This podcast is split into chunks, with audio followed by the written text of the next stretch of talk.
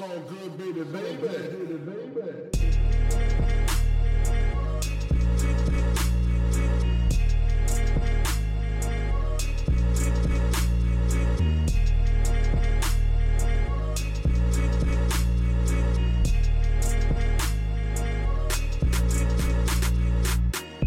Hallo zusammen, mein Name ist Jan Wehn und ihr hört eine neue Folge vom All Good Podcast. In dieser Woche ist niemand Geringeres als Ono bei mir zu Gast. Ono mögen manche von euch vielleicht noch kennen. Er war in den 90er Jahren eine Hälfte von Walking Large. Zusammen mit DJ Era hat er zwei englischsprachige Rap-Alben rausgebracht, Riverside Pictures und Self. Aber das ist lange nicht das Einzige, was Ono gemacht hat. Zum Beispiel hat er schon sehr, sehr früh die Talente eines gewissen Jux entdeckt. Jux ist später dann als, manche von euch wissen es vielleicht, Cool Savage wahnsinnig erfolgreich geworden. Damals war er aber der Backup-Rapper von Ono und die beiden hatten auch eine gemeinsame Crew. Darüber habe ich mit Ono genauso gesprochen wie über sein Aufwachsen in Wuppertal, die Gründung von Walking Large, die ersten Auftritte mit A Tribe Called Quest oder Features mit Jerry the Damager.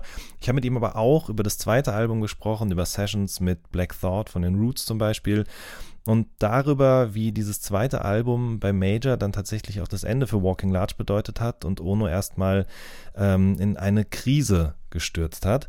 Aber aus der Krise ist er wieder rausgekommen und hat in den letzten Jahren sehr viele sehr spannende und interessante Projekte gemacht. Und über die habe ich mich mit ihm natürlich auch unterhalten. Viel Spaß. So good, baby, baby. Wie geht's dir?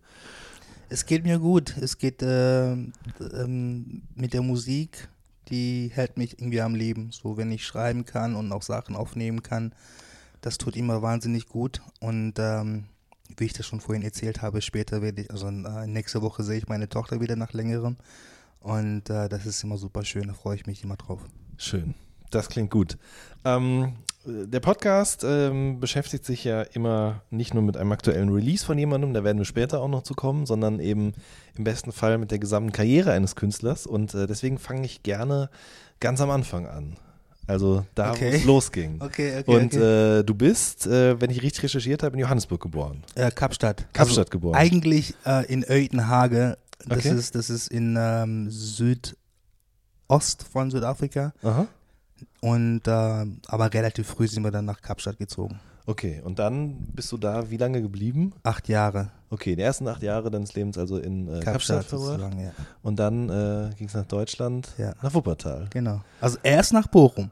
Das, Ah, das okay. erste Jahr, das wissen wirklich die wenigsten, das erste Jahr in Deutschland habe ich in Bochum verbracht und Mhm. äh, habe dort drei Monate lang einen Deutschkurs besucht. Okay.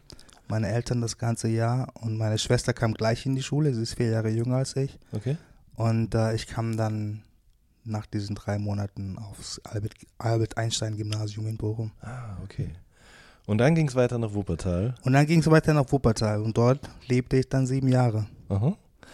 Ähm, okay, klar, als kleines Kind, man muss zur Schule gehen, aber man Ja. hat im besten Fall, also damals hatte man zumindest noch Freizeit. Heute ist es ja oft so, dass die Kinder sehr lange in der Schule sind und wenig Zeit haben, sich noch irgendwie anders äh, für andere Dinge zu interessieren oder mit anderen Dingen zu beschäftigen. Aber das war bei dir schon so, nehme ich an. Ne? Also was hast du gemacht, außer zur Schule zu gehen, so in der Zeit? Ähm, Mit 10, 11? ich habe einen Fußballverein besucht für ein halbes Jahr und dann habe ich Ballett getanzt für etwa ein Jahr Krass, okay. und ähm, was habe ich noch gemacht? Leichtathletik natürlich. Aha.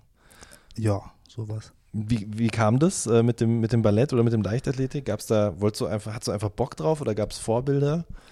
Ähm, es gab in, ähm, auf dem Karl-Duisberg-Gymnasium, wo ich war in Wuppertal, gab es ähm, Frau Renate Feldmann.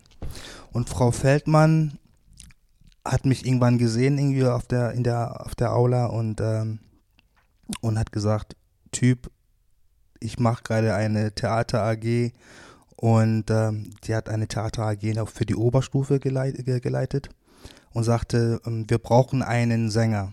Ich glaube, da war ich gerade 14 oder 15 oder so, ähm, für, für die Eröffnungsszene.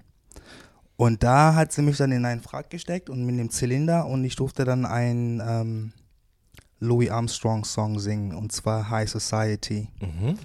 Und danach habe ich schon so ein bisschen Blut geleckt, so von, okay, geil, auf der Bühne stehen und Mikrofon und so weiter. Ähm, Hattest du denn davor schon gesungen? Oder Nee, warum nee. kam sie auf dich zu? Nee, Einfach äh, hat nee. sie das gespürt, der kann das vielleicht. Genau, Ja. Okay. genau. Mhm. Genau, und äh, mit Frau Feldmann habe ich dann auch äh, das, ähm, mein erstes Konzert besucht, Michael Jackson, in der, ähm, im Junkersdorfer Stadion in Ah. Köln. Das muss irgendwann in 88 gewesen sein oder also 89, ich bin mir nicht sicher. Und ähm, sie steckte mich dann auch in eine Ballettschule und sagte, du hast was drauf, komm, tanz mal ein bisschen. Also natürlich alles viel netter, so gesagt, als Mhm. ich das gerade erzähle. Ähm, Ganz kurz, wie war das Michael Jackson Konzert? Hammer. Das war, pff, das war für mich so, wow. Ich, ich stand zwar nicht ganz vorne, sondern irgendwie Mhm. eher mittig, aber konnte alles sehen und alles hören und das war pff, Wahnsinn. Und nehme ich jetzt mal an, das war dann, also du gingst zu diesem Konzert und dann hast du dich da das erste Mal auf einer Bühne bewegt. Also das trug alles dazu bei, dass du gemerkt hast, das könnte was sein irgendwie für mich. Äh, ja, es, es, es hat mir gefallen, so ähm, zu performen Mhm. ähm, und, und, und, und zu singen. Und das Rappen kam dann später. Das habe ich so nicht ähm, wahrgenommen, so als Kiddie, sondern habe es nur gehört und aber nicht wirklich als Hip-Hop oder Rap wahrgenommen. Ähm, ich war allerdings mit Michael Jackson aufgewachsen und ähm, das war so mein Ding. Ich dachte, okay, singen, performen, das ist es. Mhm. Und äh, was war so das erste in Sachen Rap, was du dann gehört hast, wo du auch richtig gecheckt hast, okay, das ist Rap und äh, das ist geil. Ja, ähm, das waren äh, äh, De La Soul zuerst mit äh, Three Feet High and Rising Mhm. und danach kam A Tribe Called Quest. Und diese beiden Bands, die wurden von ähm, Konstantin, meinem damaligen DJ, DJ Ara, relativ oft gepumpt, so. Und ich fand das, ich fand das, ich fand den, Sprechgesang richtig cool. Also viel erzählen, einen Text haben und diese Rhythmik. Und anfangs konnte ich auch nicht sofort mitrappen, weil ich, weil mir die Sprache halt irgendwie nicht so, ähm, ich kannte sie nicht so gut, dass ich mitrappen konnte. Und habe aber dann mitgeschrieben. Was sie gerappt haben, das habe ich aufgeschrieben und habe dann mitgerappt. Und so kam ich dann zum Rap. Okay. Ähm, du hast mir in einem Interview erzählt, Wuppertal hat mich äh, melancholisch gemacht. Die Berge, der Regen, das Tal. Ja. Ähm, also ich komme ja auch aus der Ecke dort, ich kann das sehr, sehr gut nachvollziehen. Ähm, also war das zu der Zeit schon, so als Jugendlicher, dass du schon diese Melancholie irgendwie gespürt hast oder kam das dann erst später? Ähm, ich habe sie als melancholische Stadt erst später wahrgenommen. Also mir war nur klar, okay, hier regnet es wahnsinnig oft und es ist wahnsinnig oft bewölkt und so. Mhm. Ähm, und dann habe ich gemerkt, wie ich zum Beispiel jetzt, ja, wie ich ähm, groß wurde. Okay, das ist jetzt nicht nur saisonabhängig, sondern das ist schon tatsächlich so fast jedes Jahr dasselbe Wetter und so Mhm. weiter. Und dann dachte ich, okay, das ist so die Stimmung der Stadt. Mhm. Ähm, ich ich sage das deshalb an dieser Stelle hier, weil die Musik ja tatsächlich, also Tribe Called Quest, das war ja schon eher soulig, gut gelaunt eigentlich auch. Ähm, die ersten Sachen oder die ersten Texte, die du dann selber geschrieben hast, in was für eine Richtung gingen die? Ähm, ich glaube, der erste war etwas politisch. Und dabei habe ich wirklich nicht so viel von Poli Poli Politik verstanden früher. Aber dadurch, dass ich aus Südafrika kam und eben diese ähm, Auseinandersetzungen dort mit der Polizei unter anderem mitbekommen habe, das floss schon so in, mein, in meine Texte rein. Also in die, in die ersten auf jeden Fall. Und ähm, als wir uns dann zu einer kleinen Gruppe formiert haben, ist, wir waren vier Leute ganz am Anfang, dann wurden die Texte auch spaßiger irgendwie. Dann ging es auch teilweise um die Schule und um Feiern und so eine Sachen. Mhm. Also um das, was dich so umgeben hat auch. Ja, so als Ja. Jugendlicher auf jeden Fall. Ähm, die, die Gruppe, die du ansprichst, das war ja Walking Large Like Bigfoot. Genau. Ähm, wer war da außer dir noch drin? Ähm, der andere Rapper hieß Tokfe. Ich habe seinen Nachnamen leider vergessen. Und unser Produzent hieß Peter Gebauer. Und Peter Gebauer kam aus einer Musikerfamilie. Die Mutter hat Violine gespielt. Ich glaube, die, die Schwester hat getanzt, Ballett. Und der Vater war Dirigent. Ähm, und Tokwe hatte einen Bruder, einen jüngeren Bruder, Olla. Und Olla war ein ganz cooler Typ auch, aber er hat sich nicht so für die für die Performance oder fürs Rappen irgendwie interessiert. Und ähm, der dritte, mit dem ich dann auch später weiter Musik gemacht habe, DJ Ara, äh, Konstantin Ari heißt er richtig. Genau die drei waren es. Mhm. Ähm, aber das war erstmal so just for fun. Habt ihr einfach so ein bisschen Texte geschrieben? Ja, ja. Also wir haben damit jetzt nichts Großartiges vorgehabt. Wir wollten nur Musik machen. Mhm. Ähm, wo hat Hip-Hop damals stattgefunden, außer dann bei euch im Kinderzimmer oder im Jugendzimmer oder da, wo ihr halt eben rumhinkt? Also sprich, äh, wo habt ihr Platten gekauft, beziehungsweise wo gab es vielleicht auch Partys? Also ich denke zum Beispiel an diese Wutal-Partys und so. Ja, die kamen später, ne, Ende der 90er. Ähm, Anfang, Mitte der 90er, da gab es den Groover Tech äh, Record Store in, ähm, in Wuppertal. Und dort hat Konstantin oft eingekauft. Ähm, und dort haben wir auch den Frank Strattmann kennengelernt. Das ist der Leiter von Groover Tech damals gewesen. Und mit dem haben wir uns ganz, ganz gut verstanden. Mhm. Äh, genau. Und ähm, ja, aber es hat, es hat schon eine Weile gedauert, bis wir ihm dann auch unser Demo gegeben haben. Okay, also er war, also er ist auch heute noch äh, bei Groove Attack. Äh, Ja, ja, Ne? schon. äh, Groove Attack ist ja, also der Vertrieb, den man heute kennt, der ist sozusagen aus diesem Plattenladen hervorgegangen. Ne? Sie hatten auch einen Club äh, betrieben, Mhm. äh, der hieß auch Beatbox. Und ähm, die haben Acts aus England, teilweise auch aus Amerika. Ich kann mich noch erinnern, dass die ähm, äh, House of Pain auf jeden Fall und wie hießen die doch gleich? I'm not your typical American. The Goats, genau. Mhm. Äh, die haben in der Beatbox in der Beatbox gespielt. Wir haben vor den äh, vor den Support gespielt, auch vor House of Pain. Das war ganz geil. Ähm, ja und dafür waren sie halt bekannt, ne, dass sie wirklich die exklusivsten Acts geholt haben und auch die exklusivsten Platten ähm, bekommen haben irgendwie zum ähm, und angeboten haben auch. Das war schon krass, Also es war wirklich vor deiner Haustür Hip-Hop in Full Effect, kann man sagen. kann ja. man sagen, ja. Ähm, okay, also ihr, und ihr habt dann eben zu viert Musik gemacht. Ähm, und also DJ Ara hast du einfach kennengelernt, so es war halt einfach ein Freund von dir. Und ihr habt dann gesagt, okay, wir machen jetzt Wir zusammen. haben uns in der Schule kennengelernt. Ähm, äh, seine Schule war gleich nebenan und äh, wir haben die gleiche Aula geteilt. Also dieselbe Au- Aula geteilt. Und, ähm, und trafen uns dort dann einmal äh, in der Pause und unsere Blicke haben sich getroffen und irgendwie war irgendwas da, was äh, unausgesprochen cool war. Ähm, und wir sind aufeinander zugegangen. Wir waren auch, die, also zwei von den wenigen Schwarzen auf der Schule. Ich glaube, wir waren sieben oder acht Schwarze oder so. Vielleicht sogar neun, ich weiß gar nicht mehr. Äh, aber wir waren fast im selben Alter und so sind wir aufeinander zugegangen und ähm, ich habe keine Ahnung, was dann gesagt wurde oder so, aber wir fanden Aber uns gegenseitig cool. Hat gepasst, Ja. okay. Ähm, das erste Release, was ihr dann gemacht habt, glaube ich noch zu viert, weiß ich nicht, korrigiere mich, wenn nicht, ist I Play the Talkbox. Ja, da waren wir zu zweit. Da wart ihr schon zu zweit, Ja. okay. Also da ist dann aus Walking Large Like Bigfoot nur Walking noch Walking Large. Large, übrig geblieben, Genau. sozusagen. Okay. Ähm, wo habt ihr die Platte aufgenommen? Äh, gute Frage. Wir haben, ja doch, ich glaube, die ersten oder alle, nee, nicht alle, die ersten ähm, Releases, die wir hatten, darunter eben auch I Play the Talkbox. Äh, und davor in 92 hatten wir ähm, einen Song auf einer EP, Fresh Stuff, nee, nicht EP, sondern Compilation, Fresh Okay. Stuff hieß die. Da waren auch Main Concept drauf.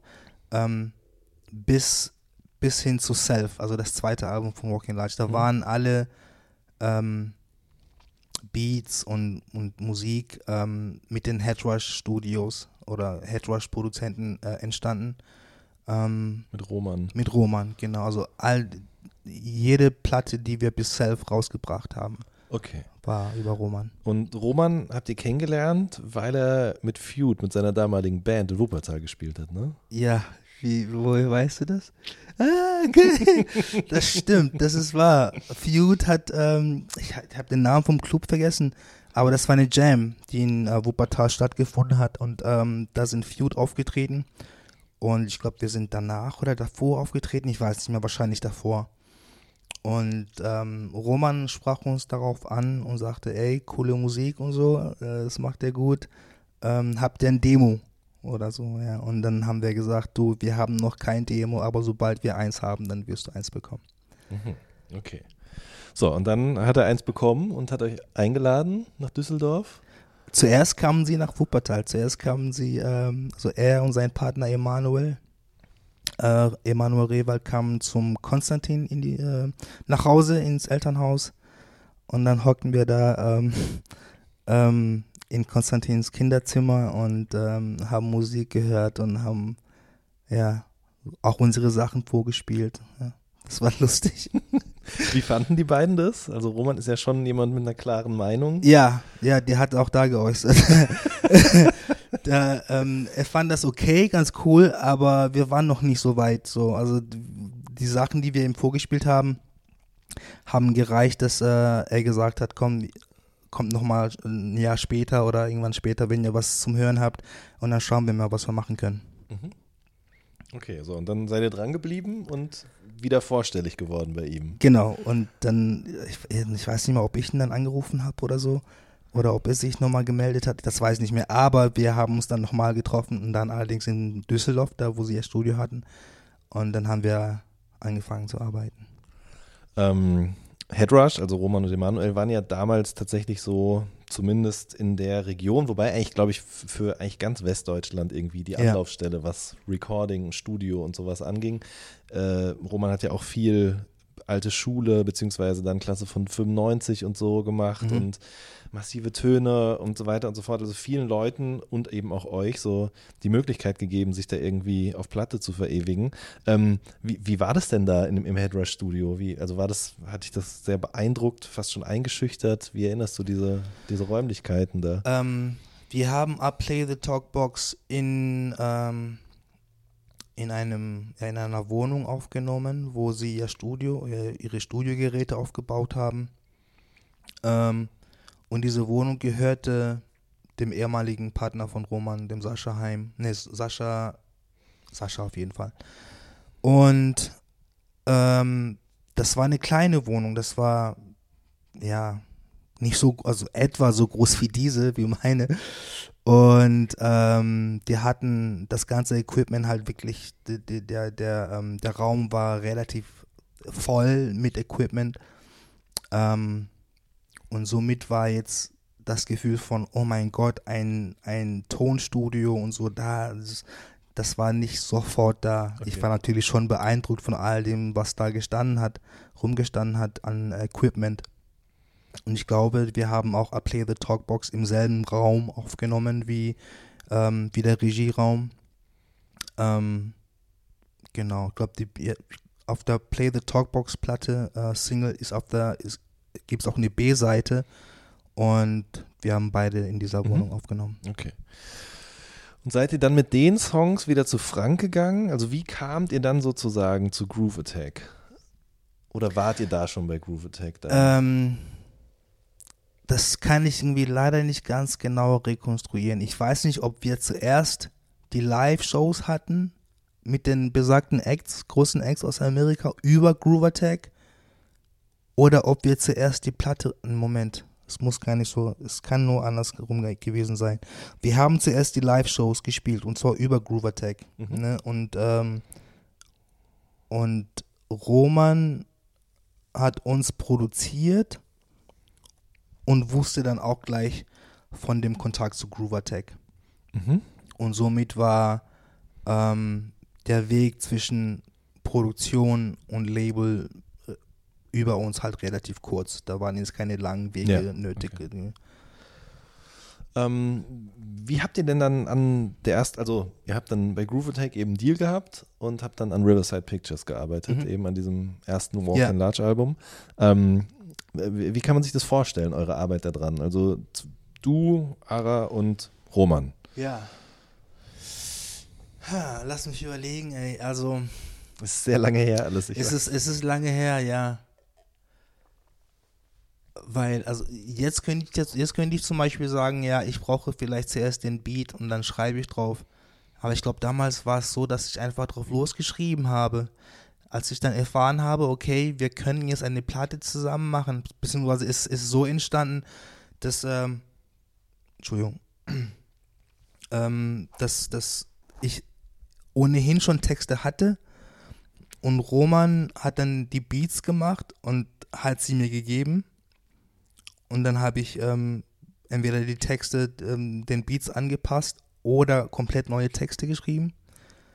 Ähm, und wir haben dann eigentlich nur Songs gesammelt. Wir wussten jetzt nicht so genau, wird es ein Album, wird es eine EP, wird es nur eine Single werden. Mhm. Wir haben Songs gesammelt und dann haben wir gemerkt, okay, das macht Spaß mit zusammen und äh, das, das hört sich nach was an. Ähm, und haben dann weitergemacht und plötzlich waren genug Songs da, um ein Album daraus zu machen.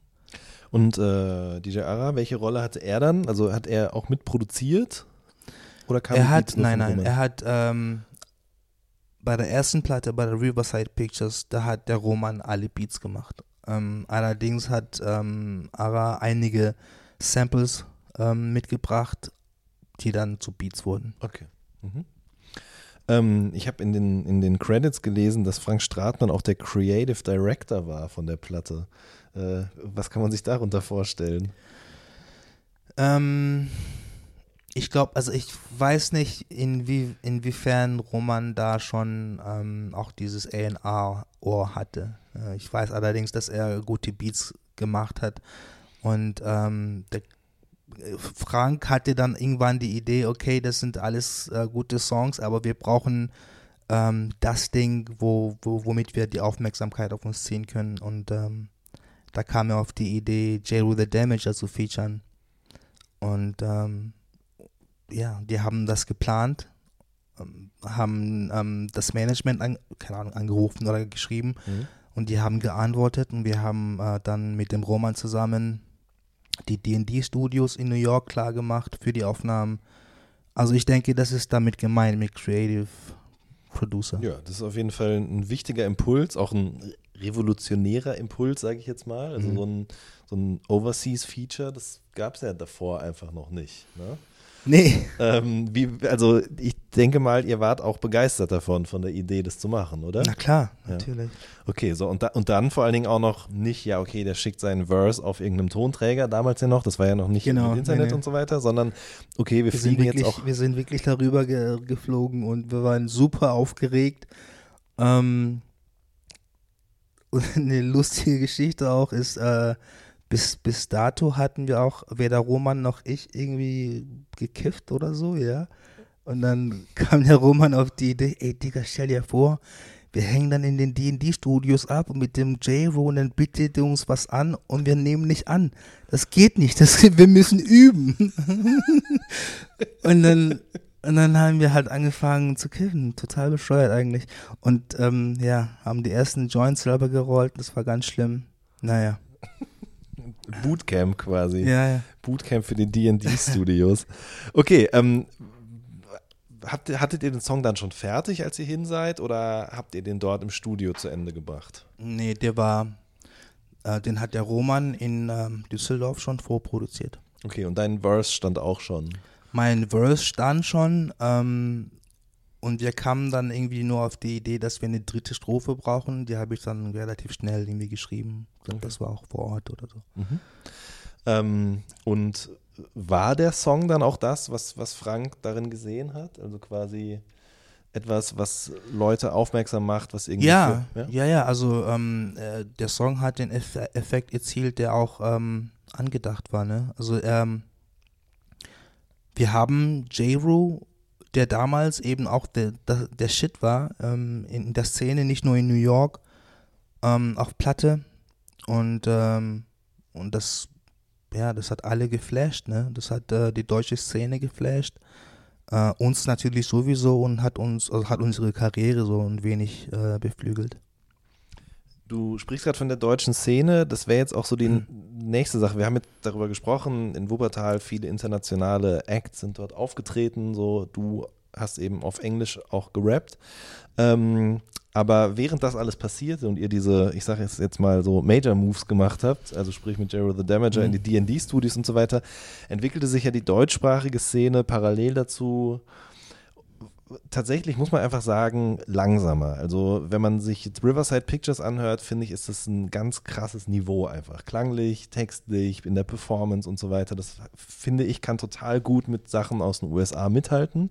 wenn man sich zeitgleich aber dann Sachen aus Deutschland anhört, die waren natürlich noch ein bisschen ungelenker. Also, das dauerte noch drei, vier Jahre, bis dann Stieber Twins, massive Töne und so dem Ganzen irgendwie ein, ein, eine neue Professionalität gegeben haben. Ähm, wie hast du das damals empfunden? Also, oder hattest du auch Anschluss zu Leuten äh, aus der deutschsprachigen Szene? Ich meine, Wuppertal, Bochum und Wir hatten, damals war ja, waren Jams so das, das, ähm, das Ding in der Szene, dass äh, ähm, junge Acts von Stadt zu Stadt getingelt sind und Jams besucht haben. Und wir wurden zu diesen Jams, zu einigen von diesen Jams ähm, hingebucht, so und zum, um live zu spielen. Wir haben das Backpack-Ding, also mit dem Rucksack wirklich mit dem Zug durch das ganze Land durchzufahren, haben wir nicht ganz so mitgemacht, was ich im Nachhinein ein bisschen schade finde, so für, ähm, für mich. Äh, und so haben wir die Acts kennengelernt. Ähm, massive Töne haben wir später kennengelernt, aber Main Concept haben wir so kennengelernt. Ähm, René, der war auch irgendwie in unserem Umfeld sozusagen. Ähm, ja, für uns war es, äh, natürlich war der Anschluss da, dadurch, dass man ähm, dieselbe Genera Generation war und auch ähm, dieselbe Musik gefeiert hat. Äh, aber wir haben nie äh, teilweise eben auch dasselbe Publikum geteilt hat. Ähm, aber wir waren halt nicht wirklich, ja, ich möchte nicht sagen auf demselben Level, aber wir waren, es waren trotzdem zwei verschiedene Dinge. Ne? Also Deutsch-Rap und Englisch, ein englischer Rap waren trotzdem was Verschiedenes. Ähm, trotzdem ist daraus auch eine Zusammenarbeit entstanden, äh, und zwar Zeitreise Ja. mit äh, René. Afro auf, und René. Genau, und Afro auf der B-Seite von Spüre diesen Groove.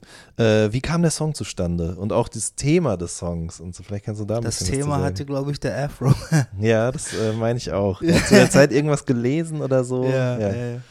Ähm, Aber wie kam es zustande, dass ihr zusammen diesen Song gemacht habt? René wollte eine Platte machen, also einen, ein, ein, gemeinsamen Song. Ähm, wie das jetzt genau zusammen zustande kam, ob das, ob das über den Akim Walter ähm, gelaufen ist oder über René selbst, das kann ich jetzt, das weiß ich leider Ich gar glaube, nicht. René hat ja auch bei Headrush aufgenommen, Mhm. oder? Die Platte, da die, also das Album. Spüre den Groove auf jeden Fall, das weiß ich, und das Album kann auch sein. Okay. So, und dann habt ihr den Song zusammen gemacht. Ähm, und ihr wart dann, also René und du, ihr wart dann auch zusammen unterwegs, weiß Ja. ich. René erinnert sich ähm, daran, dass er äh, in Berlin war mit dir zusammen Ja. auch. Oder mit, mit, wahrscheinlich warst du ja mit Walking Larger unterwegs. Specs war auch dabei. Mhm. Und ihr wart zusammen in einer Radioshow, bevor ihr abends einen Auftritt hattet. Oh Daran konnte er sich erinnern. Daran konnte René sich erinnern. und erzählte auch, ja. dass ihr jung und wild, wie ihr wart, dann eben da gesagt habt, äh, ja, also wir treten heute Abend da und da auf und jeder, der mag, kann halt vorbeikommen und äh, wir betteln je, euch dann. Gott. Ne? Ja, also bei dem Interview hatten wir auf jeden Fall eine Riesenfresse so. Und wir haben voll die Klappe. Naja, also es war so, das war eine Live-Radioshow bei Kiss FM und wir haben halt das gesagt, was du Ja. gerade gesagt Wer war der hast. Moderator, weißt du das noch? Wenn es Tomic gewesen war, würde es mich nicht wundern. Ich weiß es nicht. Ja. Okay. Ähm, und dann haben wir eben diese Sachen gesagt, von wegen, kommt vorbei und bringt eure Frauen mit und wir werden Ach betteln. so, okay. irgendwie voll blöde. Und dann in dem Moment, wo wir das äh, Studio für alle verlassen haben, die Radioshow, kamen uns dann auch eine, rund fünf, sechs, sieben Jungs äh, entgegen und und gingen dann in die Station.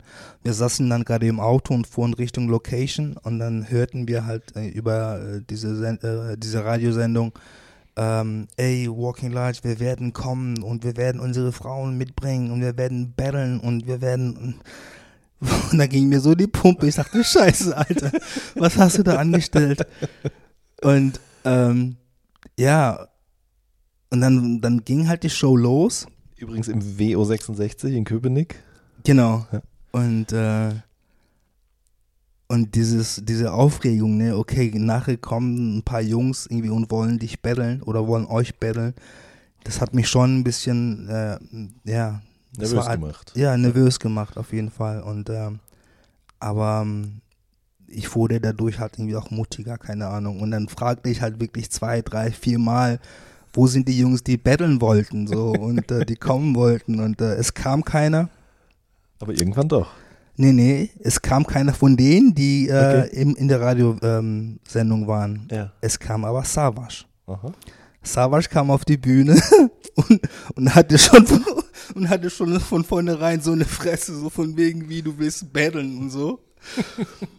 und ähm, das hat mich, also sein Auftreten alleine hat mich schon beeindruckt. Ja. Und dann ging's halt los. Und dann hat Ara ein paar Beats eingespielt und dann ging's los. Ähm, er, ich kann mich erinnern, zuerst war es, ähm, der eine hat gefreestylt, bis er dann sozusagen verkackt hat. Und dann stieg der andere ein. Und das hat sich dann irgendwann im Laufe des Battles zu einem 4-4, also vier Zeilen, vier Zeilen, ähm, ähm, ja, herauskristallisiert und, und so ist es dann auch geblieben. Irgendwann war der Beat dann aus oder wir haben uns die Hand gegeben. Ich weiß nicht, ob überhaupt jemand gewonnen hat. So, ich meine, er hat auch auf Englisch gerappt und ich auch damals. Ähm, ja, keine Ahnung. Ja. Ja. Hat er dir nicht auch im Text vorgeworfen, dass das äh, Jero-Feature nur gekauft wäre? Echt? Das würde mich wundern. Also es, es kann sein. Es, Ich, es, ich bin es mir ist, auch nicht mehr sicher es jetzt. ist ja auch, es ist ja auch wer nicht, das erzählt es hat. ist ja auch wahr, ne? Es, äh, das J-Ro-Feature wurde ja gekauft. Okay. Ich glaube, wir haben, äh, keine Ahnung, wie viel Dollar wir da gezahlt haben. Oder Groovertech. Ähm, ähm, aber das dürfte eigentlich jedem klar sein. Okay, aber du, also du fandst ihn auf jeden Fall witzig und beeindruckend auf eine positive Art und Weise. Ja. Ähm, und also, okay, ihr seid dann auseinandergegangen und danach hat dann ähm, jemand, der an dem Abend auch zugegen war, euch connected. Und zwar Specs. Hat wen? Dich und Savage. Nee, Nee? Okay. wo hast du denn die Info her? Egal, Ich, ist nicht auch nicht mehr, ich glaube auch von René, aber vielleicht hat er sich da auch nicht mehr dran richtig dran Nee, erinnern kann, können. kann sich nicht daran erinnern. Also, ich bin dann nach dem Battle auf Savage zugegangen. Auch auf, äh, am selben Abend sagte Digga, das war geil. Das war cool und ich würde mich freuen, wenn du eine Demo hast oder so. äh, Schick rüber und ähm, so halt. Und Nummer, Nummern getauscht und Adressen. Und ähm, kurz darauf kam dann auch ein Demo-Tape. Jax, ich glaube, es hieß sogar West-Berlin, das Tape, bin mir nicht sicher. Und ähm, da waren einige Songs drauf, glaube sieben Stück oder so, und die waren alle geil, hat mir gefallen. Ähm, ich habe ihn dann daraufhin angerufen und habe gefragt, hast du nicht Lust, nach äh, Wuppertal zu kommen ähm, und mit mir ins Studio zu gehen, weil wir können uns schon gut vorstellen, dass wir einen zweiten Rapper haben in der Crew. Also so war es zumindest angedacht. Mhm. Ähm, und zu, ja, und, und so war, so wurde er erstmal unser äh, Core-Rapper oder mein Core-Rapper. Und ähm, wir fanden, ja, wir, wir wurden sozusagen Homies. Ähm, und aus diesem Homie-Ding haben wir dann Basic Elements gegründet. Das war dann unsere gemeinsame ähm, Crew. Also er ist nicht als zweiter Rapper zu Walk in Large, sondern ihr habt dann Basic Elements quasi als Genau. deine zweite Crew mitgegründet. Genau. Okay, ja. Ähm, ihr wart zu der Zeit auch mal mit Fettes Brot auf Tour. Das kann sein. Und ähm, Es waren aber nur drei Gigs, glaube ich. ja, ja, genau. Und äh, du wolltest aber in der Zeit dann auch Savage bei den bei Fettes Brot pushen. Und aber Dr. Renz hat es nicht so gut gefallen. Oh nein, Digga, du bist ja voll into the thing. Du bist voll informiert. Wir Erinnerst waren, du dich daran? ja, ja, ja. Oh, shit. Ich kann mich erinnern, wir waren das war ein Festival. Und es war ein Nachmittag irgendwie. Und dann habe ich gesagt, ey, Martin, also Dr. Renz, Mhm. du musst da unbedingt diesen Typen anhören, der ist richtig cool.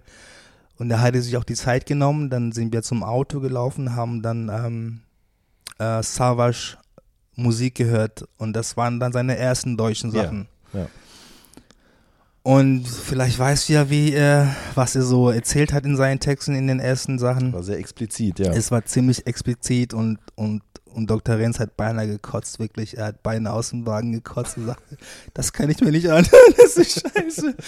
Und dann, und dann sagte äh, Savage, ja, aber du musst verstehen, es muss Alternativen geben. So, das war seine Antwort auf seine Reaktion. Klassische Savage-Wortwahl auch. Typisch, ja, ja, genau. Und ähm, ja, klar, das war, das war, äh, also ich, ich habe diese, ich habe die Sachen gefeiert. Ich Mhm. kann mich noch, ich kann mich noch erinnern. Wir sind ja ähm, für The Rise, das, äh, das Video The Rise nach Kanada, nach Toronto geflogen. Äh, in 98, 97 oder so. Und ich habe ein Tape von Savage dabei gehabt. Und äh, wir sind dann mit dem, mit dem Van rumgecruised. Ähm, unser damaliger A&R und ähm, der Chef, äh, der, der, der Videotyp, ähm, die Managerin waren dabei, Brooke war dabei, Konstantin natürlich auch. Wir sind dann im Van durchgefahren, ich habe das Tape reingeschmissen und ich habe mich tierisch totgelacht. So, ich, ich fand es richtig lustig. Mhm. Und die anderen waren stumm, so, die haben nichts gesagt. Ne? Die haben, ich glaube, die waren alle ein bisschen mitgenommen, so von, von dem besagten Mhm. expliziten Style vom Savage damals. Ja, ich glaube, das sind so die beiden Reaktionen, die es einfach darauf gab. Es gab Leute, die es gefeiert haben, Fast Forward und äh, Ja. SCF ja auch, Ja. so wie du und andere Leute wie Dr. Renz oder eben äh, die Leute von Warner, die du gerade angesprochen hast, Ja. äh, die es nicht so gefeiert haben. Ähm, und daher rührte dann wahrscheinlich irgendwie auch, dass Savage dann später auch mal ein paar Zeilen gegen Fettes Brot oder Dr. Renz. Das kann Also, sein. Ich, ja. also wenn, wenn- ihn das so äh, getroffen hat, dass er immer auf Dr. Renz ra drauf rumhauen musste, das kann ich so nicht sagen. Also ich, vielleicht hat er einfach nur Bock rumzupöbeln, das kann natürlich sein. Oder auch das. Wobei, irgend- ich glaube, Mel Beats hat mir mal erzählt, dass die, die Disses von ihm, gerade in der Zeit, die hatten auch immer einen festen Kern. Und Ah, ich meine, mit okay. Specs war er ja auch cool. Ja. Und irgendwann dann nicht mehr, weil der ja auch zum Major ist und das Mhm. hat ihm, glaube ich, damals nicht gefallen. Aber ist ja auch wurscht. Viel wichtiger davor noch, also ähm, ich, mir war das nicht mehr bewusst, in welcher Reihenfolge das passiert ist, aber ihr habt eben Basic Elements gegründet. Ähm, und gab es dann überhaupt wirklich gemeinsame Songs von euch? Ich habe nur einen gefunden, On a Hand. Ach du Scheiße, okay. Ja, ich glaube, der das ist sogar ein cooler Song. Ja, der ist super. Der ist, äh, gibt es sogar bei YouTube in, im Rahmen von so einem Mixtape, von so einem IMC Mixtape Volume 3 von 1996. Werde ich also mir auf jeden Fall reinziehen. gibt's, ja, ja. Hört euch Cool. das mal an, das ist wirklich ein guter Song. Lustig. Aber gibt's neben denen, habt ihr noch andere Songs recorded, die auch auf Tape oder wie auch immer rausgekommen sind? Ja, wir hatten auch einen gemeinsamen Gig. Ähm, wenn ich mich nicht täusche, war der in Stuttgart oder so. Mhm. Bin mir nicht so sicher. Aber ähm, da sind auch, ich weiß, Flow und Emo ist aufgetreten, ob als äh, FAB damals, das kann ich auch nicht Mhm. mehr so genau sagen. Aber wir hatten schon einige Songs, glaube sieben oder so Okay. sogar. Ähm, und ähm, einige davon haben wir auch selber produziert. Ähm, genau. Okay. Ähm, es gibt bei YouTube auch seit ein paar Monaten, glaube ich, ein Interview mit Basic Elements, äh, was Ryman Simon damals geführt hat. me. You are killing me. Gibt's nicht, ehrlich. Doch, gibt okay, es. Okay. Sehr schlechte Qualität, Ja. aber man erkennt euch alle, man versteht auch, was ihr sagt. Es ist super faszinierend, einfach zu sehen, was da für eine, es ist ein Interview, aber was für eine Energie da im Raum ist bei euch. Also ich glaube, ihr kommt auch gerade von der Bühne, Savage super aufgekratzt, äh, du so der Wise Man im Hintergrund irgendwie, aber es ist irgendwie einfach nice zu sehen, wie, wie viel Spaß ihr da so an der Sache habt und ähm, Weißt du noch, warum Ryman Simon das Interview geführt hat, der ja dann Teil der Sekte war? Überhaupt nicht. Nee? Ich kann mich auch an das Interview nicht mehr Krass, erinnern. okay. Und weißt du, wo es stattgefunden hat? Irgendwo in Berlin. In Berlin. Irgend nach dem Gig, irgendein Gig nach Berlin. Okay. Äh, nach, nach einem Gig in Berlin, Ja. so rum. Ähm, genau, aber Ryan Simon ist derjenige, der das Interview geführt hat. Was ich auf jeden Fall interessant fand, dass Savage da dann schon anfängt, eben auch das zu sagen, so mit hier, es muss Alternativen geben und äh, so ein bisschen auch stichelt gegen andere Rapper und auch sagt, so er macht jetzt auch Deutsch und er redet auch voll viel von MOR schon. Ähm, und das hat mich dann zu der Frage geführt, warum ist das dann mit Basic Elements eigentlich auseinandergegangen? Gute Frage. Also ich glaube, ich habe ihn mal gefragt, ähm, ob er nicht Lust hätte, nach Wuppertal zu ziehen. Und ähm, seine Antwort darauf war, dass er ähm, die Ghetto, die, die, die Ghetto-Romantik liebt. Irgendwie die Großstadtromantik hat es genannt, glaube ich, damals. Und dass ähm, er das nur in Berlin hat. So und äh, genau und ja, der Versuch, ihn quasi nach Nordrhein-Westfalen zu locken, ähm, ist gescheitert wegen Berlin. Und Okay. deswegen ist er wahrscheinlich nicht gekommen. Ähm, was war dann der Grund für deinen Umzug nach Köln? Oh. Ein privater. Okay, gut. Ähm, aber es, neben dem Privaten gab es auch was Berufliches. Ihr seid dann zu Downbeat, beziehungsweise, oder? Ja, wir sind Ja? zu Downbeat ähm, äh, gesigned worden. Ja. Ähm, wie kam das überhaupt zustande? Weil äh, Riverside Pictures kam ja dann noch über, über Groove Attack, Groove Attack. raus. Also kamen die mit dem Angebot? War das, äh, ja, erzähl mal. Ähm, pff, boah, das weiß ich nicht mehr. Also es kann sein, nee, nee, kann nicht sein. Ich wollte nämlich gerade sagen, es kann sein, dass Roman irgendwie ein Demo dahin geschickt hat oder so, aber das kann das kann's nicht gewesen sein. Die sind irgendwie auf uns aufmerksam geworden, entweder über ähm, über Norbert Rudnitzky, der selber ein Hip-Hop-Fan ist, also Musikfan und auch ähm, viel von der Musik versteht. Der bis heute auch noch bei Warner ist, ne? Ähm, ich glaube, der macht Showdown jetzt. Ähm, Oder Downbeat. Downbeat macht Downbeat, er, genau, ja, genau. bei der Warner. Ja. Und hat auch Bowser zum Beispiel gesigned. Ja, Ja. ja. Ähm, entweder so oder unser damaliger äh, Verleger Götz Gottschalk hat ähm, äh, wer kontaktiert oder so. Wie, Das kann wie seid ihr mit Götz sein. zusammengekommen? Also er kommt ja auch da aus der Ecke. Ja, ja, genau. Ähm, Götz hat einige Auftritte von uns gesehen, also fast so ähnlich wie bei Headrush und da hat er uns dann angesprochen, weil da war er gerade dabei, einen Verlag zu gründen. Mhm. über die BMG. Ähm, und da wir damals keinen Verlag hatten, war war es für uns natürlich klar, ja, wir nehmen an und es gab dann auch äh, Geld dafür äh, und eine Perspektive eben Mhm. zu Warner. Mhm. Ähm, also bei Götz gab es Geld, aber bei, ähm, bei Downbeat auch, ne? Ja. Äh, ich habe irgendwo gelesen, 120.000 Mark Vorschuss oder Ja. so, wovon dann am Ende aber ihr nur 5.000 gesehen habt oder Ja. so. Äh, wie, wie kam das, also hattest du überhaupt irgendeine Ahnung davon, was da so alles passiert ist? Auf der ähm, administrativen, bürokratischen, finanziellen Seite? Hattet Nein. ihr einen Manager? Nein, aber das war wahrscheinlich genau das Problem. Äh, also, lass mich es so sagen, ich bin vielleicht etwas später aufgewacht, ähm, wo ich gedacht habe, okay, ich hätte daf dafür, ja, dafür, dass ich da Frontman war und auch äh, die Texte geschrieben habe, schon etwas mehr bekommen können. Ähm, aber ähm, wenn ich, wenn, ja, wenn ich das Ganze be betrachte, ja, und mir denke, okay, es hätte auch alles anders laufen können. Wir hätten auch nie eine Platte rausbringen können und äh, wir hätten nie mit Leuten arbeiten können.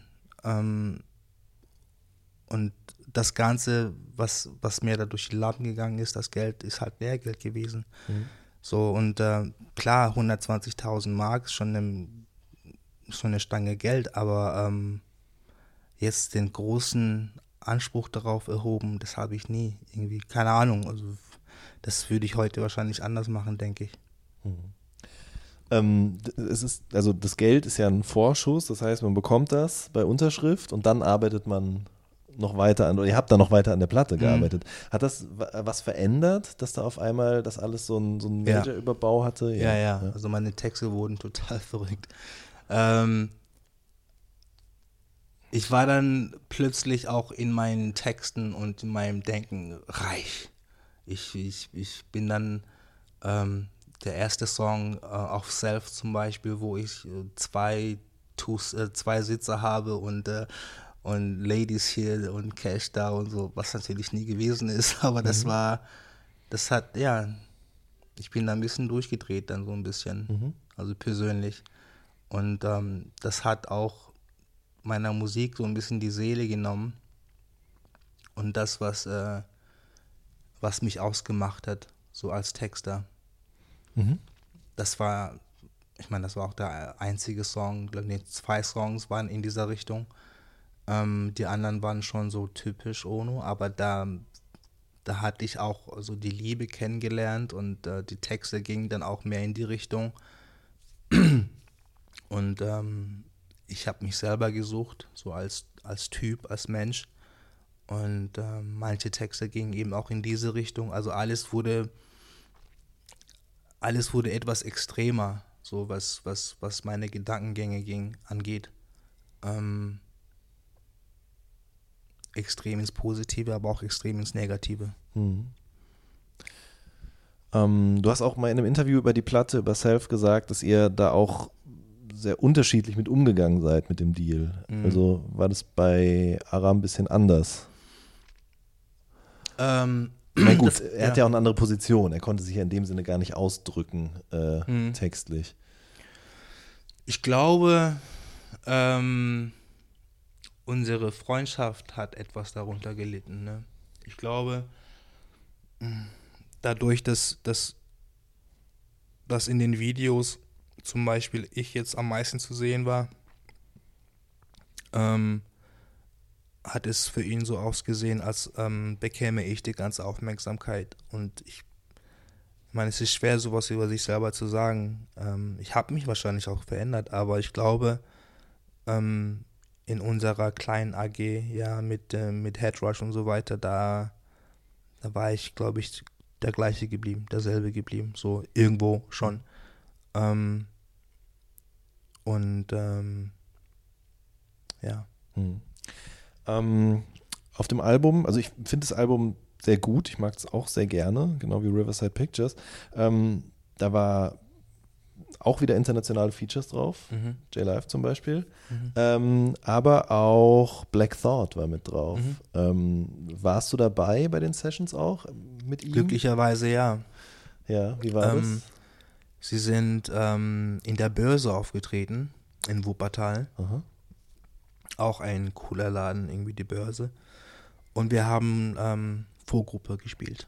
Als Vorgruppe gespielt. Und ähm, ich, ich weiß es nicht mehr so genau, ob Götz schon vorher oder meine Manager oder meine Managerin damals oder Verlegerin auch ähm, den, den Kontakt schon vorher hergestellt hat. Aber ich weiß, dass wir dann nach dem Gig nachts irgendwann um 1 Uhr oder so ähm, nach Düsseldorf gefahren sind ins Studio, also mit über die Autobahn ins Studio, das dafür ähm, bestellt wurde. Und ähm, genau, und der Beat stand schon. Da hat der Konstantin, also der Ara, den Sample für ähm, äh, dabei gehabt. Und ja, der Beat stand schon und der ähm, Black Dot hat im Studio angefangen zu schreiben. Und hab gesehen, und ich habe gesehen, wie er das macht und ähm, wie der verstorbene, glaube George heißt der, der, der, ne Richard, Richard Nichols, der, äh, der Manager damals, ähm, wie er sich so verhält in, in so einer Situation und ähm, genau, und unsere Managerin war halt auch da, sie schlief zwar, aber Roman war auch da und ähm, ich mochte die Atmosphäre, so nachts zu arbeiten, aber musste mir selber eingestehen, ich kann jetzt nicht auf äh, Knopfdruck texten. Mhm. Und das habe ich dann auch dem Black Dot gesagt. Ich sagte, Dude, äh, ich finde es zwar geil und so, aber ich kann gerade nicht texten. Da sagte er, I know, don't worry about it. Und dann hat er in, in Düsseldorf noch in derselben Nacht aufgenommen. Ich habe dann eine Woche später oder so aufgenommen. Ähm, Und die haben dazu auch einen Remix gemacht. Ähm, ähm, Questlove hat dazu äh, zu, zu Listen to This einen Remix gemacht. Den hat er in Philadelphia, ich glaube damals haben sie noch in Philadelphia gewohnt. Ähm, genau, und da war ich allerdings nicht dabei. Ne? Und äh, Black Dot hat seine Strophe dort geschrieben und dann auch aufgenommen. Ich habe meine Remix-Strophe äh, hier aufgenommen. Ja.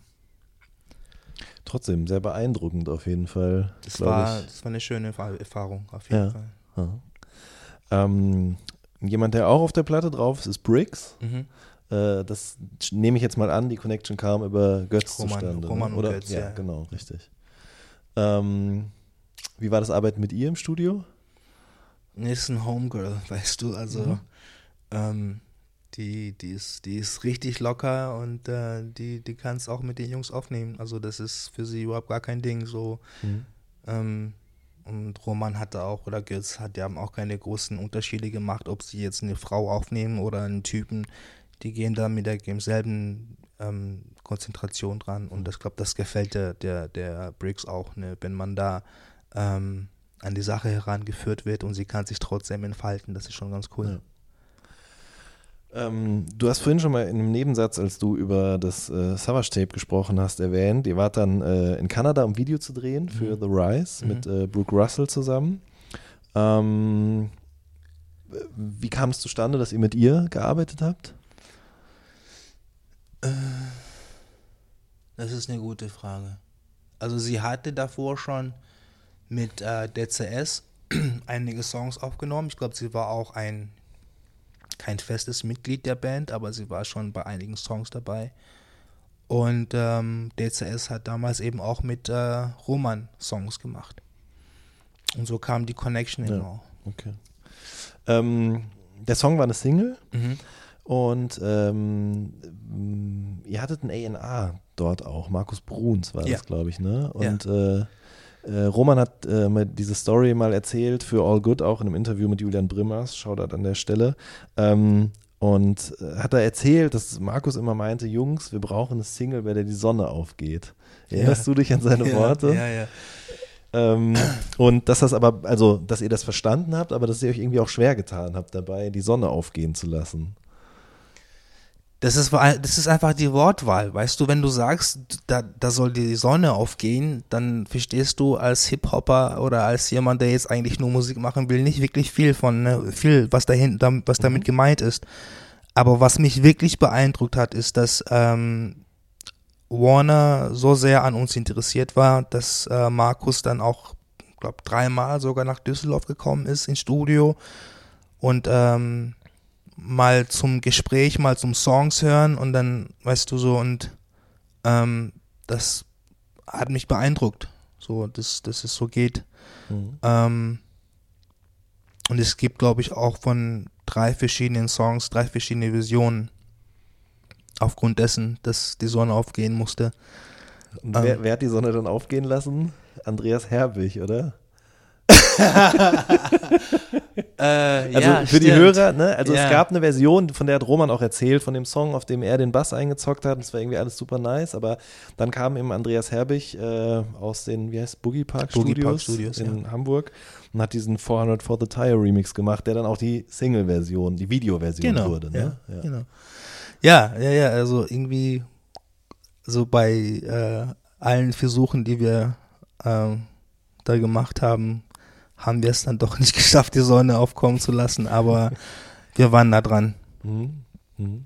Äh, Vielleicht noch die letzte Sache zu Self, beziehungsweise auch zu Roman. Er äh, erinnert sich natürlich auch sehr, sehr gut an dieses Album. Er hat halt eben gesagt, dass er das Gefühl hat, dass es so drei Dinge gab, warum ihr nach dem Album auch gesagt habt, so, das war es jetzt erstmal. Äh, zum einen eben dieses, diese Erwartungshaltung vom Major. Zum anderen auch, dass vielleicht vorher so ein bisschen anderes Image von Walking Large da war und dann auch bei dir und bei Ara das Bewusstsein, dass ihr auch mehr noch so in die Beats involviert wart. Also Ara hat ja dann auch viel mehr produziert als vorher und äh, ihr seid mit fast fertigen Songs zu Roman gekommen. Würdest du es so ähnlich sehen oder was glaubst du, warum dann ihr nach der Platte gesagt habt, okay, wir gehen jetzt erstmal getrennte Wege oder wir haben uns auseinandergelebt? Äh, nach Self. Mhm. Also ich glaube, das hat auch mit ein, äh, eine, Rolle, eine Rolle gespielt, dass ähm, wir uns eigenständig entwickeln wollten. Ähm, und das birgte aber auch mehr ähm, Verantwortung, die, die jeder auch teilweise für sich tragen musste. Mhm. Ähm, und klar, wir haben uns dann getrennt und so weiter, aber ich habe für mich gemerkt, diese Verantwortung bin ich nicht bereit zu übernehmen. Ähm, nicht, weil ich nicht wollte, sondern einfach, weil ich nicht so weit war. Mhm. Ähm, und habe es vielleicht auch ein bisschen erzwungen. Ich weiß es nicht. Es kam dann auch durch den Erfolg von äh, Self auch Drogen dazu bei mir. Äh, Kokain und, und ähm, exzessives Feiern und äh, sich selber feiern. Mhm. Und dadurch verliert man eben auch die Basis, finde ich. Also die Basis zu sich selber und zu seinen Freunden und zu seiner Familie. Ähm, und so habe ich mich, ja, abgekapselt von allem, was eigentlich wirklich wesentlich gewesen wäre und teilweise eben auch zu der Freundschaft zu Konstantin. ähm, ja, und deswegen kam es dann auch gar nicht mehr dazu, dass wir zum Beispiel Songs für die dritte Platte hätten aufnehmen wollen oder Mhm. können. Und ich bin dann auch nach Berlin gezogen, weil ähm, ich mich in meinem alten Umfeld nicht mehr so wohl gefühlt habe. Und das war nicht, weil sich die anderen großartig verändert hätten oder so. Zumindest habe ich das nicht so bemerkt. Aber ich selber wurde ein anderer. So und ähm, genau. Und ich, ich weiß noch heute nicht, wie ich von Köln nach Berlin gekommen bin. Irgendwie, ich, das war eine, ähm, wie sagt man, Nacht- und Nebel-Aktion mehr oder weniger. Und ähm, habe dann erst im Nachhinein meine Sachen äh, nach Berlin geholt. Ähm, ja, ich bin dann einfach abgehauen, so. Und äh, Mhm. bin dann auch nach Charlottenburg gezogen, das erste Jahr in Berlin, ja, das die ersten beiden Jahre. Ähm, und habe mit Nordrhein-Westfalen ja, abgeschlossen. Okay. Ähm, bevor wir dann über Berlin sprechen, du hast aber zwischendurch noch einen kleinen Abstecher nach Frankfurt gemacht. Ja, Äh, du hast einen Song äh, auf dem Ilmatic-Album äh, zusammen mit Ilmatic und mit Moses, ja, äh, The Twilight.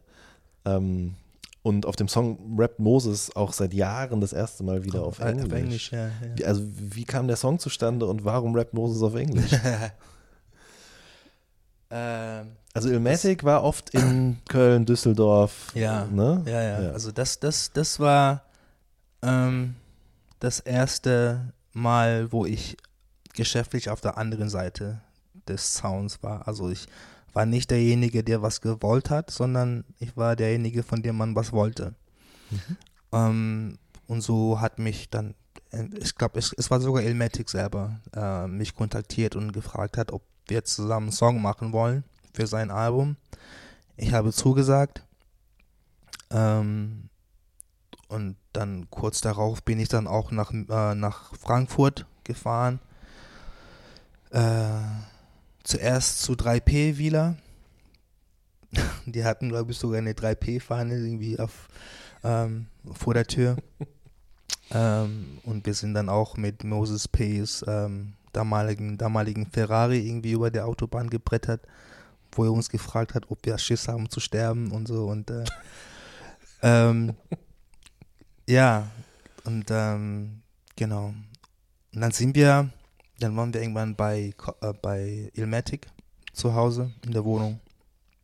Wir haben auf den Beat geschrieben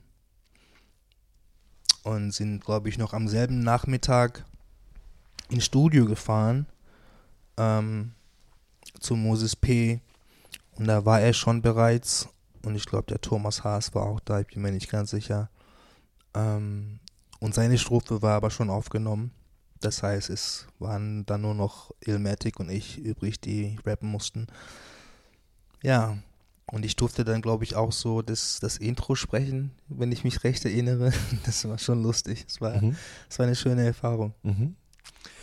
Äh, ich finde es auch deshalb interessant, weil ihr eben alle drei auf Englisch rappt und ähm, ich von dir noch wissen wollte, englischsprachiger Rap hat hierzulande ja immer irgendwie einen schweren Stand gehabt, ja. Ja. Ähm, was glaubst du, woran das lag? Also einfach nur an der Verständlichkeit, also dieser Reflex, dass wenn jemand, der deutsche Muttersprache hat, aber auf Englisch rappt, dann auf einmal direkt als Wack abgekanzelt wird oder eben nicht dazugezählt wird. Das hat, ich habe das nie verstanden tatsächlich. Was glaubst du, woran das lag? Ich glaube, beim, beim Pop zum Beispiel ist es ja so, dass man meistens über weltliche Gefühle spricht, ne? Liebe und ähm, ähm, Enttäuschung und so eine Sachen. Und beim Rap ist es schon, also jeder repräsentiert, repräsentiert seine Hood irgendwie, ne? Seine, seine Nachbarschaft meistens. Und äh, wie die jetzt auch ist, ist egal, ob man jetzt hart aufwächst oder gut ähm, ähm, behütet, ist es ziemlich egal. Ähm, aber es ist immer ziemlich direkt und, und aus der Nachbarschaft. Hm. Und ich glaube, wenn man Englisch rappt und an die englischen Sachen aus Amerika denkt und sich vorstellt, dann was da beschrieben wird, die Guns, die Hoes, die was auch immer, was da äh, äh, erwähnt wird, ähm, wenn das dann hier nicht stattfindet, man aber die gleiche Sprache benutzt wie die Jungs da drüben, ähm, wird es dann schwierig, glaube ich, authentisch zu wirken. Ähm, und weil ich, ich merke zum Beispiel auch bei mir, ich habe ja sieben Alben jetzt veröffentlicht, wo ich auf Englisch rappe. Und es wurde immer schwieriger, weil wo ich mich bewege, wie ich mich bewege, wie ich rede, ähm, das ist nicht transportierbar oder eins zu eins tra transportierbar in meine Musik. So. Und wenn das, klar versuche ich auch über ganz normale Sachen zu rappen. Ähm, aber manchmal möchte man halt schon irgendwie beschreiben, wo man sich bewegt, mit wem man sich bewegt und so weiter. Und dann da das Ganze auf Englisch zu machen, obwohl man von einer deutschen Großstadt spricht, ist schwierig, glaube ich. Wie fandest du, äh, sagen wir mal so, die direkte Konkurrenz? Also mir fällt jetzt direkt ein, ich meine, Casey der Rookie war ja auch auf Self mit drauf zum Beispiel Ja. und ähm, es gab aber ja auch äh, KMC Harlequins hier aus Berlin. Äh, es gab aber auch Booyah zum Beispiel, nochmal eine ganz andere Seite der Range. Wie, wie, wie fandst du die Sachen so? Ja, Booyah-Jungs, ähm, ja, wieso wurden die eigentlich alle als wack betrachtet? Also, also wahrscheinlich waren sie auch wack, aber ich habe mich wirklich nie so, also weißt du, ich, ich finde ja, ähm, es, es ist schwierig, ne? Also ob, ob jetzt Reptile oder die Stimmt, oder, Reptile, oder, ja. oder Harlequins, ähm, das, die Harlequins haben schon eher das gemacht, was wir so fühlen. Mhm. So auch im Nachhinein. So währenddessen und auch danach.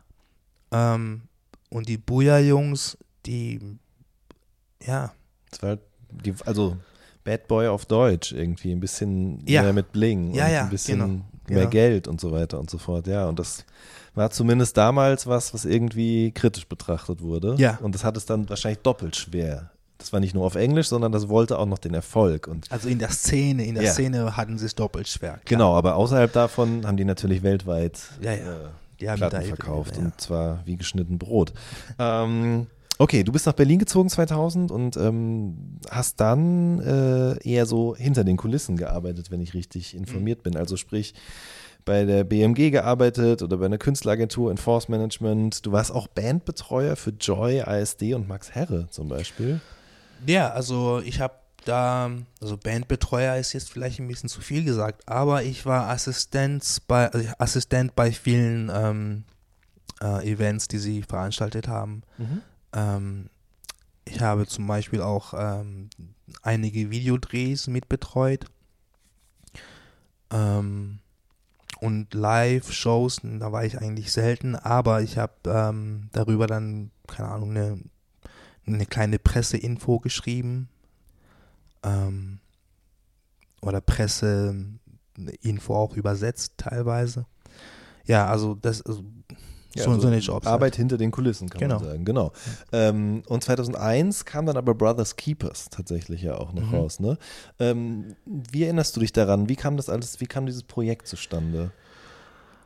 Äh, Hm, also das war eine schwierige Geschichte und zwar ähm, sind eben, ja, ist, ist äh, Adriano ähm, getötet worden, ähm, um den es auch in dem Song geht. Und der äh, Initiator von Brothers Keepers, Ade Odukoya, er nennt sich jetzt glaube ich Ade Bantu. Und ähm, und Thomas, seinen Nachnamen habe ich vergessen, äh, Hürting, glaube ich, ähm, die haben dann äh, diese Idee gehabt, ein, ja, einen Song, ein, ein Feature-Song über diesen, diesen Mord zu machen.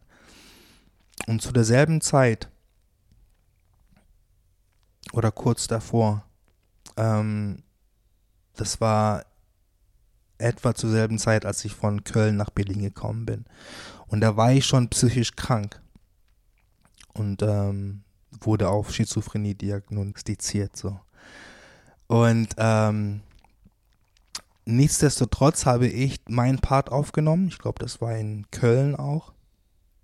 Und bin dann ähm, nach Berlin gekommen und nach einem halben Jahr in Berlin bin ich dann auch äh, in die Psychi psychiatrische Klinik gekommen.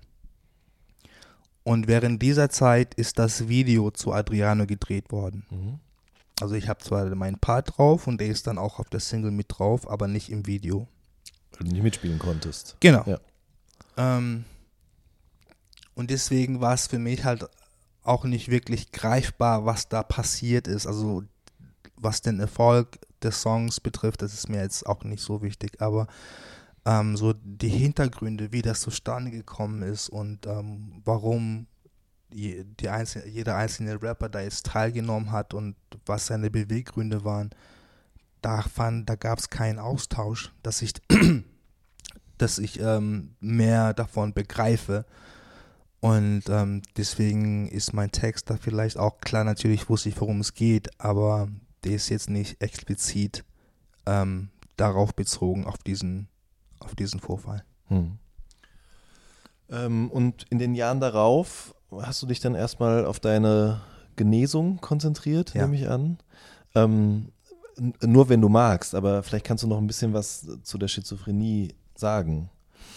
Also wie, wie zustande, ist sie drogeninduziert dann gewesen oder äh, Ja, natürlich. ja. Ähm, es haben viele verschiedene Faktoren da ähm, eine Rolle gespielt. Also zum einen glaube ich, dass ähm, der Bruch mit der Band, der, der, der hat schon wehgetan. Hm. Und, ähm, und auch natürlich die, die Drogen, die dazu kamen und auch die zerbrochene Liebe damals. Ich hatte eine Freundin irgendwie seit, seit vier Jahren zu dem Zeitpunkt und äh, in 2000 haben wir uns dann auch getrennt. Ähm,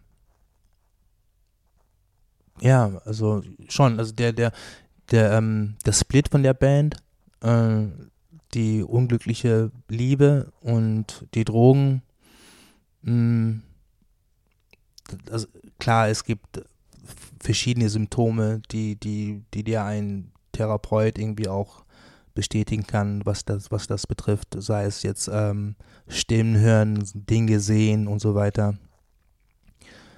Ähm, ich konnte dazu nicht allzu viel sagen, weil ähm, Dinge gesehen habe ich nicht, aber ich habe schon diese Angst gespürt, irgendwie ähm, draußen rumzulaufen und, und, ähm, und Leute sehen und, und, und Stimmen hören und, und alles auf sich zu beziehen und so, das setzt einen schon ganz schön toll zu.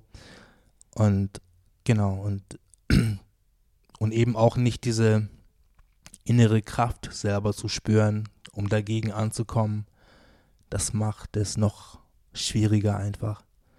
Und deswegen habe ich schon da mindestens ein Jahr gebraucht, um mich wieder zu fassen. Mhm. Und hast irgendwann, also du hast die Kraft gefunden, dich wieder zu fassen, äh, aber auch um dich auch wieder auf Musik irgendwann zu konzentrieren oder wieder Musik zu machen, ne? Oder hast du parallel die ganze Zeit irgendwie was gemacht? Ich hätte, glaube ich, ohne zu schreiben auch nicht wirklich, ähm, ähm, ich hätte wahrscheinlich noch länger gebraucht, ne? Mhm. Das Problem ist, dass ich zum Beispiel zu Hause in meinem Elternhaus nicht gelernt habe zu kommunizieren. Und das habe ich alles durch, durch Hip-Hop irgendwie gelernt. Und, ähm, und das Schreiben an sich, das, das, das bekräftigt einfach mein, ähm, mein Bedürfnis danach, mich mitzuteilen. Und teilweise auch die Art und Form, wie man sich mitteilt. Ähm, und deswegen habe ich schon geschrieben. Dann nicht mehr in Rap-Form, weil ich zum anderen auch keine Beats hatte und zum einen auch ähm, nicht wirklich rappen wollte, mhm. sondern einfach nur schreiben. Natürlich teilweise auch gereimt oder auch nur Kurzgeschichten. Und ähm, dann, ich erinnere mich noch daran, dass während der ähm, Esperanto-Tournee von äh, Freundeskreis ähm, wir Vorgruppe gespielt haben, Walking Large, ich glaube, das war 99. Da ähm, war die Vanessa äh, Mason eine Background-Sängerin und äh, sie hat mir von ihrem damaligen Freund erzählt, dem Carsten Schädler, der super Beats macht und ähm, ob ich denn nicht Lust hätte, mit ihm zu arbeiten. Und äh, diese, dieses Angebot nahm ich dann auch wahr, sobald ich aus der psychiatrischen Klinik rauskam, habe ich dann auch den Carsten ähm, kontaktiert. Wie ist sein Künstlername? Er heißt Carsten Schädler. Ach so, okay. Ja. ja. Und äh, genau, und den hatte ich eben auch während der Tournee kennengelernt. Also wir waren uns jetzt nicht ganz fremd mhm. und kurz darauf haben wir uns dann auch getroffen und paar Sachen aufgenommen. Okay. Und dann hast du 2004 äh, mit DJ Rocky mhm. die Oja Tunes und genau. Ty Jason an diesem Heavy Rotation Album gearbeitet. Ja. Ist das dann sozusagen entstanden aus den Sachen, die du davor gemacht hast? Oder Leider nein. Okay. Äh, die Sachen, die ich davor gemacht habe mit dem Kasten, die sind entstanden zwischen 2002 und 2003. Mhm. Äh, 2004 schon fast. Ähm, und da war schon eigentlich alles klar, wie das laufen wird, ähm, wo wir das rausbringen werden. Guido Schulz, der ähm, und Ronny Bold, Bold die äh, No Limits gemacht haben oder das Label No Limits äh, geführt haben damals, ähm, haben gesagt, komm, wir machen das mit dir zusammen. Und die haben dann auch einige Songs gehört und fanden sie cool und eigentlich dann alles klar. Mm. Und dann kurz vor Release, bestimmt ein halbes Jahr davor, äh, hat Carsten Schädler seine Meinung geändert, was die Punkte betrifft, also was jetzt seine Royalties äh, mhm. und so weiter betrifft. Ähm, und auch den Vorschuss. Und darauf wollten sich dann aber Guido Schulz nicht einlassen, zum Beispiel. Er und sein Partner. Und deswegen kam das Album nicht zustande, weil, oder die ähm, Veröffentlichung kam dann nicht mehr zustande, weil sie sich nicht mehr einig werden konnten in der kurzen Zeit oder überhaupt. Ähm, und es wurde aber schon medial äh, mitgeteilt, dass da ein Album von mir kommt, ein Soloalbum und äh, genau, und somit musste ich dann oder war ich dann oder ich habe gedacht, ich muss den Termin einhalten und muss jetzt schnell ein Album machen. Ah, okay. Und ähm, daraufhin ähm, ja, traf ich dann auf ähm, DJ Rocky. Ah nee, Moment, es war glaube ich sogar so, dass ähm, Guido Schulz dann gefragt hat, ob ich Lust habe, mit, mit DJ Rocky zusammenzuarbeiten, weil die schon mhm. irgendwie ein Arbeitsverhältnis hatten. Und ähm, dann Ty Jason und dann ähm, ähm, Bugatti, das sind Droopy Goldberg und sein Partner Hank, mhm. auch hier aus Berlin. Die kommen eigentlich aus Marburg, aber die leben in Berlin. Ähm, und mein damaliger Partner irgendwie. So, die, diese vier Teams haben dann in kürzester Zeit für mich äh, Beats gebastelt und ich habe dann auch alles, also alle Texte neu geschrieben, weil ich die alten nicht benutzten, benutzen wollte.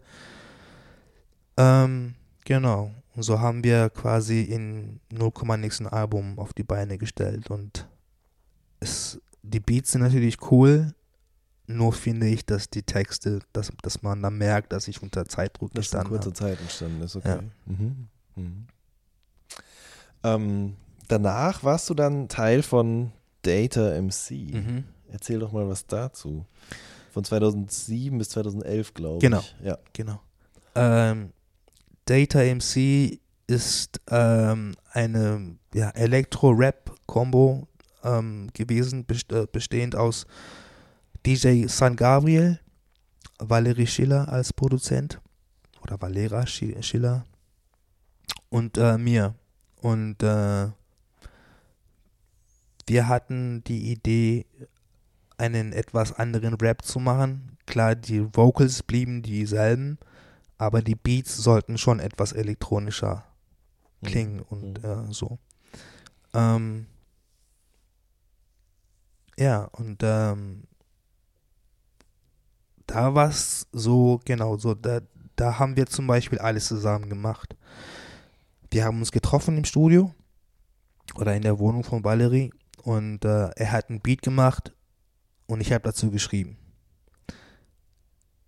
Ich möchte damit sagen, dass, glaube ich, keiner von den Texten, die ich ähm, bei Data MCs ersten Album zu Hause geschrieben habe, sondern in meinem Studio. Mhm. Ähm, und auch bei der zweiten Platte, also beim zweiten Album, war es teilweise so, bis auf ein paar Songs, die ich, ähm, ein Song zum Beispiel habe ich für meine damalige Freundin, also die für die Mutter meiner Tochter geschrieben, Fever. Den habe ich ähm, in einem Café geschrieben. ähm, wir hatten ein, ein, ein Studio-Date, Studio, äh, Studiotag. Und äh, ich wollte unbedingt sowas in der Art machen. Ähm, wollte dafür aber nicht zu Hause sein, sondern wirklich draußen irgendwo. Und dann saß ich halt an diesem Café draußen und habe Fieber geschrieben. So, und die meisten Songs sind wirklich im Studio oder draußen entstanden. Mhm. Ihr habt aber nicht nur Platten gemacht, sondern ich denke mal, ihr seid auch aufgetreten damit, Ja, oder? ja. Und was hat dann dafür gesorgt, dass das Projekt dann irgendwann zu einem Ende gekommen ist? Oder existiert es noch? Nein, das existiert nicht Okay. mehr. Auch weil das zweite Album nicht so angenommen wurde wie das erste, ne, wo nur gerappt wurde, nur die Beats waren elektronisch, sondern beim zweiten Album war auch mehr Gesang. Gesang, ja. dabei, ja. Mhm. Ähm, apropos, ich habe auch äh, rausgefunden, 2012 hast du ähm, äh, für einen, einen Seed-Song mitgeschrieben, You and I. Wie kam das zustande? Ähm, es gab eine Partyreihe äh, namens Live Demo, die von Berlinern irgendwie auf die Beine gestellt wurde. Und diese Live Demo hat verschiedene Sänger und Rapper irgendwie auch international äh, gebucht. Und äh, die haben dann, die, die haben mit einer Hausband, also mit einer festen Band gespielt und ähm, einer festen Background-Line. Und von dieser Background-Line ähm, oder eine Sängerin von dieser Background-Line war die Grace. Wir haben uns gut verstanden und sie hat auch mitbekommen, was ich so mache auf der Bühne. Und Per wollte dann irgendwann ähm, einen Co-Writer für das Album Next, Mhm. für die internationale Version. Und da habe ich ihm ja zur Seite gestanden und wir haben zusammen ein paar Songs geschrieben. Ähm, und das war aber sozusagen die übersetzte Version von dem richtigen Next-Album. Ah, okay. Und da, Ja. da kannten wir uns schon. Und dann ähm, für You and I hat er mich dann nochmal angerufen und Mhm. fragte, hast du nicht Lust nochmal zu schreiben? Ja, da haben wir uns, genau. Wie war das? Ähm, also, wenn man aus dem Rap kommt, dann schreibt man ja meistens seine eigenen Texte aus seinem eigenen Leben. Wir haben da gerade schon drüber gesprochen. Und dann für andere Leute zu texten. Ist das ein großer Unterschied? Fällt dir das leicht? Fällt dir das schwer? Hast du es danach auch nochmal gemacht?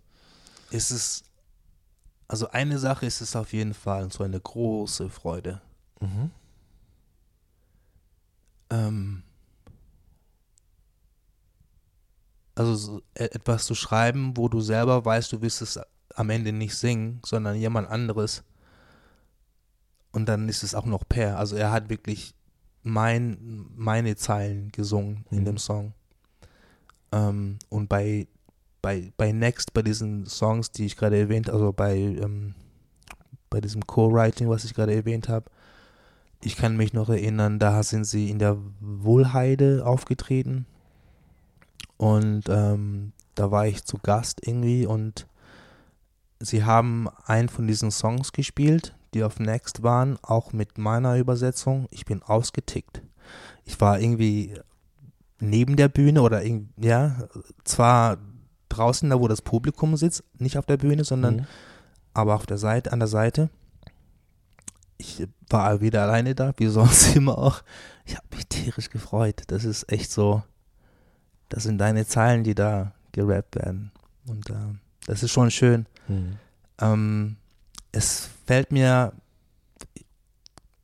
schon fast leicht, möchte ich sagen, weil ich kann mich leicht in ähm, eine andere Person hineinversetzen oder Sachen schreiben, die ich zum Beispiel selber nicht sagen würde. Irgendwie. Das ist schon, das ist fast wie ein Schauspieler zu sein, in eine Rolle zu schlüpfen und diese dann halt auch mit Inhalt, im besten Falle auch mit Gefühl auszufüllen. Das ist schon ganz schön. Ja.